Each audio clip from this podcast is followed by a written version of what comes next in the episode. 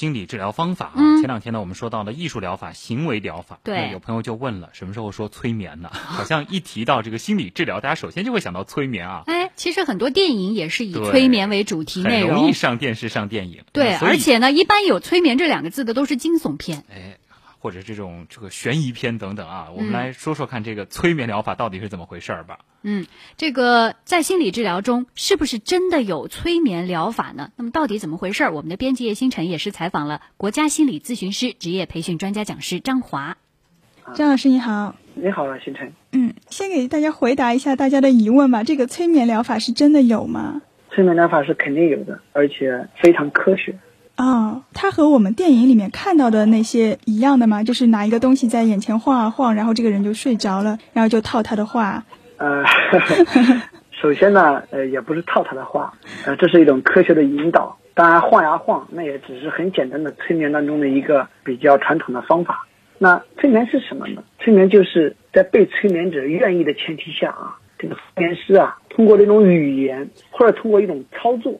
能够激发这个被催眠者他的潜意识啊更加开放，在这种状态下呢，可以帮助这个催眠者改变一些根植于他内心潜意识的一些理念啊，或者一些行为做法，以达到帮助这个当事人的一种目的。就是他自己不知道的一些东西，把它挖掘出来。对对对。嗯，那催眠疗法它是一个怎么样的过程？能不能给我们描述一下？那通常情况下呢，催眠呢，它主要是通过对人的诱导，让人达到一种放松。或者是用一种很单调的刺激来刺激你，或者让你注意力专注于某一样东西，让你充满着一些想象，引起你的一种特殊的，类似于你似睡又没睡，似醒又没醒的这样一种意识恍惚的状态。当一个人进入这种状态了之后，你的意识就会进入一种比较弱的状态，你的潜意识就开始活跃了，然后调动你的潜意识来让你产生一些改变，因为在这种潜意识状态下。当事人往往就像海绵一样，会去充分听取和吸收这个催眠师的一些语言性的指令，从而达到效果。嗯，似睡非睡，似醒非醒，这个状态是一个什么样？就是他并没有睡着。对，催眠并不是让人就入睡了，因为催眠状态和睡眠状态有很大区别的。在催眠的时候，你说你没睡，你的意识是恍惚的；你说你睡了，但是你那个时候脑子比任何时候都更加清醒。那到底是清醒还是不清醒？他脑子非常清醒，非常专注，只专注在和这个催眠师的这样一个对话当中，只听催眠师的指令，只和催眠师保持一种紧密的对话和联系。但是呢，他对于其他的东西一切都是隔离的，所以催眠师的一些话语引导就非常重要，对他的作用就非常大。嗯，那然后他进入了这么一个呃似睡非睡的状态之后，催眠师会做一些什么呢？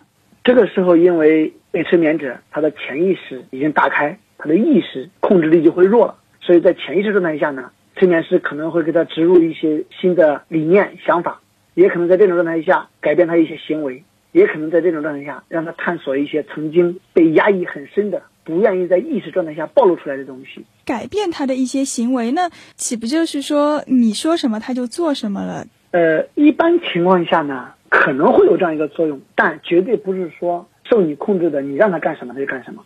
因为每个人在潜意识状态中，他首先会有一个自我保护，就是你凡是对他不利的东西，人的潜意识就像一个忠诚的卫士一样，会保护自己。所以你不用担心被控制，也不用担心暴露自己的秘密。你比方说，我给你举个例子，嗯，你比方说我把你完全催眠了，我告诉你说，哎，你把你的衣服扒光，你会不会？你肯定不会。因为你的潜意识会保护你，说扒光衣服对我是有伤害的。嗯，但不代表做不到。你比方说，在你被催眠的状态下，这个催眠师给你引导说，你现在呢处在一个非常好的环境中，你非常安全。但是呢，你在这个环境当中，你感觉非常热，仿佛身边就是火焰山。为了让自己舒服一点，你可以把你的外衣脱下来，可以让自己舒服。那这个时候可能你就会脱了。哦，好狡猾。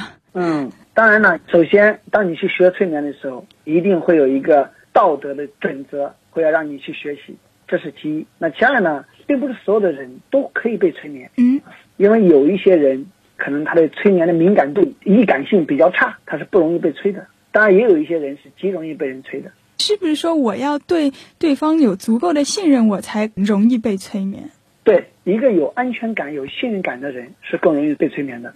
另外一个就是你所选择的这个催眠师能不能让你产生一种极大的信任感，这非常重要。所以大家也不用担心生活中时时刻刻被别人催眠，因为一般情况下我们没有一定的了解，我们不会完完全全去特别的信任他，把自己交给他，所以也未必一定会被他催眠。那治疗好了之后，还是会把他唤醒的，是吧？这个是怎么唤醒？摇他吗？呃，不是摇他，因为他非常接受你的指令嘛。嗯，你比方说，接下来我数三二一，我每数一个数字，你就会比现在清醒。当我数到一的时候，啊，我弹一下手指，你会睁开眼睛。那这个时候数到三二一，可能当时你就睁开眼睛了。啊，真的是像电影里面那种很酷的三二一，然后打个响指他就醒过来了。对你可能数三二一，也可能说我在你脑门上敲三下，你就会醒过来。这就是一种暗示。他在催眠过程当中发生的一些事情，他醒来之后知道吗？可以让他不知道，比如说你醒来之后，你会忘记在催眠过程中发生的一切，那他就忘记了。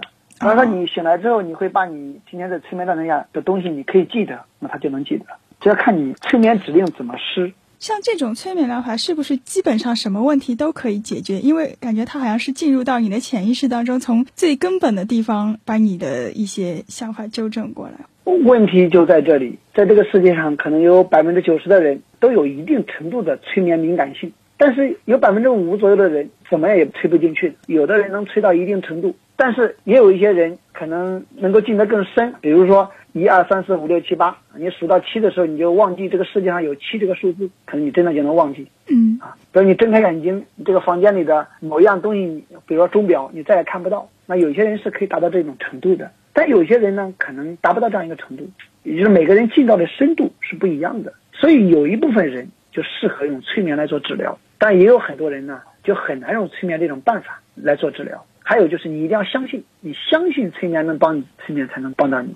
好的，谢谢张老师。嗯，那听到这儿，大家应该知道了啊，催眠呢其实是一门专业的技术。嗯，而我们平常也会说自我催眠，那这其实呢就是运用了催眠当中暗示的方法。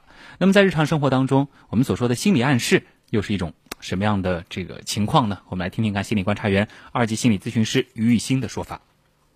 好的，主持人，催眠的效果通常要在心理医生那里才可以实现。不过心理暗示就很常见，我们每天都在接受并且传达心理暗示，并且无时无刻不在做自我暗示。平常生活中遇到困难的时候，我们会跟自己说再坚持一下，马上就要看到成功了，这就是积极的自我暗示。也有的人在受到身体和心理状况的影响时，容易思前顾后，结果就会产生不良的自我暗示。比如不敢在大庭广众下演讲，会被当时周围强烈的刺激所震撼到，很可能是一种自认为不行的暗示在作祟。如果我们能够意识到自我暗示这个事实，就具备了纠正的机会。事先没有不良的自我暗示，在操作过程中，即使遇到困难，我们也会继续去尝试改变僵局。这样呢，许多困难也会迎刃而解的。